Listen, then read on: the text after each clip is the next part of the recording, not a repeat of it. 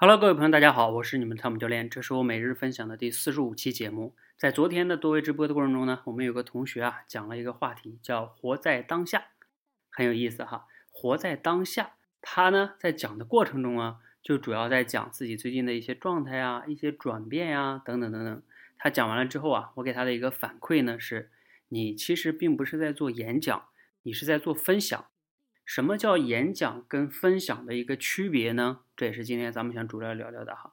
这有点像哈，咱们平时自己的这个写文章。你看啊，写文章也分为主要两种类型，一种呢叫写日记，另一种啊叫写文章。写日记跟写文章的区别就是，写日记主要就是写给自己看的，我自己想写什么就写什么。我心情不好了，我就写心情；我有什么感想了，就写感想。你管我，你也不需要给别人看，对吧？我自己看得明白就可以了。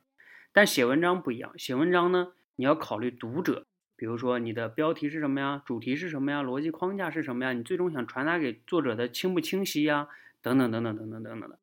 好，那演讲跟分享的区别呢，也类似于写日记跟写文章的区别。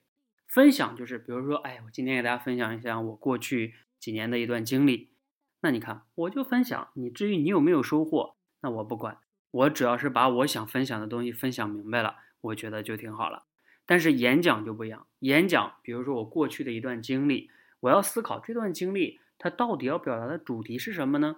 等等等等等等，也就要考虑听众能不能听得懂啊，包括能给听众带来什么样的启发和思考啊。这两种说话方式的核心在于，一个是完全以自我为中心的，一个呢要与听听众或者说叫读者哈，写文章都是一样的为中心的，你要。区分这两者的一个区别哈，是平时我们说话呀，尤其是录节目也好，演讲也好，最重要的一个非常重要的区别。写文章跟写日记，它们背后的逻辑是一样的哈。希望呢对你有所启发，谢谢大家，谢谢。